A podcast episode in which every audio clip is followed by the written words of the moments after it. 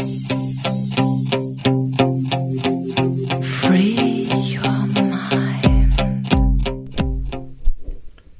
herzlich willkommen hier beim Podcast Coaching und Wissenschaft. Es geht heute um das spannende Thema, wo im Coaching stoße ich auf Emotionen und welche Dinge helfen und warum muss ich mir eigentlich auch Gedanken darüber machen, was bei Emotionen im Menschen auch so stattfindet.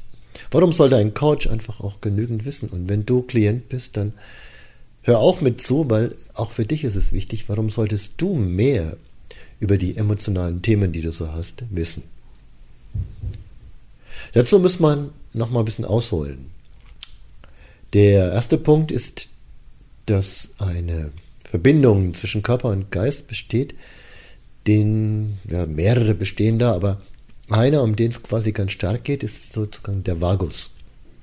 Über den Vagus steuert das Gehirn bestimmte Reaktionsmuster, im Körper und der Vagus, der verteilt sich wirklich von dem Gesicht bis äh, ins Becken hinein und hat Verbindung eigentlich zu, den, zu allen Organen in irgendeiner Art und Weise.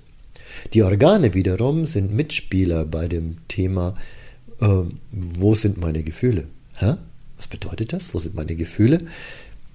Naja, die Wissenschaft, und das ist ja relativ einfach mittlerweile auch, sagt, ja, Gefühle entstehen im Kopf, aber ohne dass du eine Verbindung aus dem Körper kriegst, also ein Feedback, also etwas, was die was der Körper zurückgibt, sagt, hey, hey, hey, das fühlt sich aber ängstlich an oder das, das, macht, das fühlt sich wütend an. Da spiegelt der Körper sozusagen das zurück. Der Körper ist die Bühne der Gefühle. Und das läuft über Introzeption, also über die Wahrnehmung von dir selbst und gleichzeitig aber auch ist es auch eine Steuerung und eine Regelung. Das heißt, das Gehirn und der Körper, die reagieren miteinander.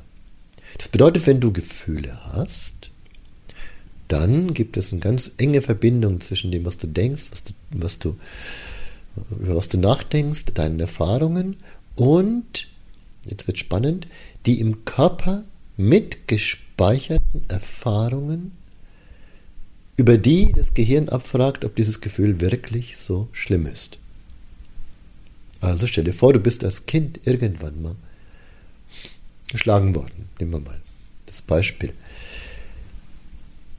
Dann ist es eine sehr körperliche Erfahrung und diese Erfahrung, die wurde nicht aufgelöst, weil du warst zu klein, um das auflösen zu können und hast vielleicht danach nicht die Liebe und Fürsorge gekriegt, die du gebraucht hättest, um das aufzulösen. Also ist es eine im Körper gespeicherte Energie, die sowohl im Geist als auch im Körper sich festgesetzt hat.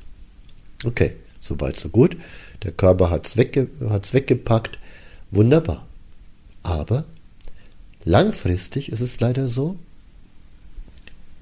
dass das gelöst werden will. Also der Impuls, hey, hey, hey, ich möchte gelöst werden, der erschafft ganz viel. Fangen wir mal an. Ein Punkt ist, er schafft Glaubensmuster.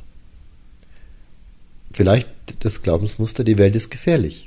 Das alleine wiederum hat schon Auswirkungen darauf, äh, wie deine Welt, wie du deine Welt siehst. Und wenn die Welt gefährlich ist, dann musst du dich verteidigen, du musst dich schützen oder du musst stark werden oder musst selber, ja, gewalttätig werden können, damit du dich verteidigen kannst. Also, die Kette der Glaubensmuster ist so stark, dass es sich meist auch im Körper niederschlägt. Bedeutet, vielleicht wachsen deine Muskeln leichter als bei jemand anders, um dieses Thema Ich muss stark sein auszudrücken. Oder vielleicht wirst du schneller, um davonrennen zu können. Es ist total spannend, was für Muster wir entwickeln, wenn solche Erfahrungen da sind. Das ist eines. Das zweite ist, dass das Thema ja egal, welches Glaubensmuster du da entwickelt hast, immer noch nicht gelöst ist. Du kannst vielleicht besser mit umgehen. Du hast es geschafft, dass du, ja, dass dich keiner mehr angreifen wird, jawohl. Aber das Thema ist immer noch da. Das Thema ist immer noch da. Was magst du dann? Naja, du willst natürlich eine Lösung für das Alte und erschaffst im Neuen immer wieder Situationen, in denen du da drauf stößt. Und das Dumme an der Sache ist, auch wenn du meinst, du würdest jetzt besser reagieren, dein Nervensystem geht jetzt sozusagen an die Grenze seiner Erregbarkeit oder vielleicht darüber hinaus, sodass du plötzlich in in Wut gerätst, dass du plötzlich diese äh, Energie gar nicht mehr halten kannst und wirst dann bei etwas, wo du eigentlich ja Heilung erf erfahren möchtest, vielleicht selbst verletzend. Oder umgekehrt, du kommst in eine Situation, wo du nicht mehr richtig handeln kannst und verletzt vielleicht jemanden, weil du einfach so voller Wut bist. Also das ist so, du bist außerhalb deines Toleranzfensters und es hat was damit zu tun, dass das Toleranzfenster bei dir, basierend auf deinen Erfahrungen der Vergangenheit, dünner geworden sind. Dass du als Kind durch dieses Wegschieben weniger kompensationsfähig bist als andere Menschen vielleicht, die sagen, hey, hey, ist alles ganz easy, ganz locker, gar kein Problem. Sondern du reagierst da drauf und damit passieren Dinge, die vielleicht nicht so gut sind. Auch das Gegenstück kann passieren. Also es kann auch sein, dass du dich so zurückziehst, weil du Angst vor deinen eigenen Emotionen hast oder weil du vielleicht auch zu viel oder zu intensiv oder zu, zu viel, viel gemacht hast, sodass irgendwann dein System sagt, es geht gar nicht mehr und dann in die Untererregung gehst. Auch da gehst du aus deinem Toleranzfenster, also ein Burnout, ein Zurückziehen, ein niemanden mehr sehen wollen, ein Angst haben vor der Welt da draußen, all diese Dinge. Ein Burnout. All diese Dinge sind Untererregung und bedeuten, dass du überhaupt nicht mehr in deine Energie kommst. Und all das ist in einem Steuerregulationssystem zwischen dem Kopf, dem Gehirn, deiner Vergangenheit, den Dingen, die da sind, und deinem Körper, der Reaktionsmuster darauf hat und sozusagen mit dem Vagus die Verbindung zwischen den beiden auch herstellt, dass die so reagieren. Und jetzt ist total schön, dass äh, Forscher, allen voran Stephen Porges und viele Therapeuten einfach geschaut haben, was ist da, wie kann man das angehen, wie kann man quasi beginnen. Und ein ganz, ganz schöner Aspekt, der sowohl therapeutisch als auch im Coaching gilt, ist, dass man beginnen kann, sozusagen unter sicheren Bedingungen an die Grenzen zu gehen.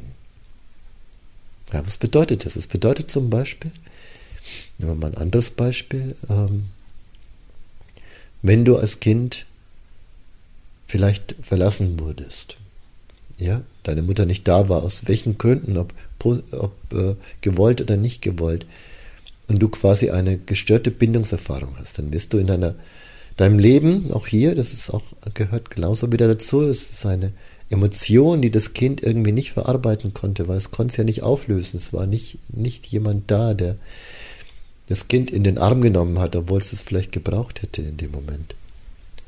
Und deswegen beginnt man zum Beispiel heutzutage dahin zu gehen. Früher war das schwierig, weil man hat, hat oft nicht die Grenze gesehen. Man hat dann so die Wut an die Mutter ausgedrückt oder was auch immer. Das hat nur zur Retraumatisierung geführt.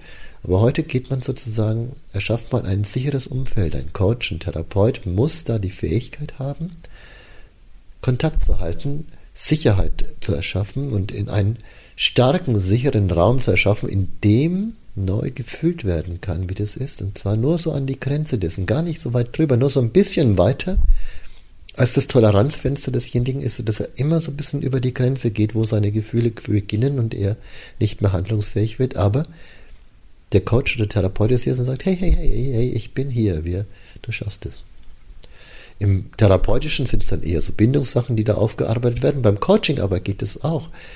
Zum Beispiel, wenn jemand auf die Bühne geht und immer total schwitzt und völlig Angst hat, also auch das sind solche Reaktionen, kann man ihn trotzdem so peu à peu dahin führen, indem man Situationen erschafft und ein sicheres Umfeld und genügend Ressourcen auch, also sehr viel Ressourcenorientierung mitschafft, dass er da drin wachsen kann und das Ganze umsetzen kann.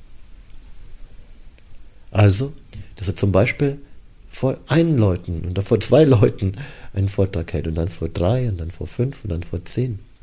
Und in diesem Wachstumsprozess kann man peu à peu, wenn das sichere Umfeld da ist, wenn der Coach Sicherheit und Stabilität bietet, mit viel Augenkontakt zum Beispiel, ein Wachstum stattfinden. Ähm es gibt da zum Beispiel den Film The King's Speech.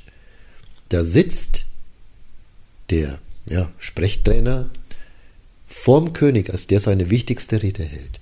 Er sitzt davor und er hält die ganze Zeit Kontakt. Er hält die ganze Zeit Kontakt. Und in dem schafft es dieser König plötzlich, obwohl er stottert, eine fast fehlerfreie, fange ich auch schon stottern an, eine fast fehlerfreie Sprache zu halten. Und wenn du lernen willst, wie du es als Coach umsetzen kannst, sodass du deine Klienten an diese feinfühlige Art und Weise hinführen kannst, dann komm zu uns. Wir machen Weiterbildungen im Coaching und bieten da auch schöne Wege. Aber wichtig ist, lerne selber deine eigenen Themen aufzuarbeiten. Und wenn du Klient bist, dann ja, frag uns. Wir haben wunderschöne Wege, wie wir das auflösen können.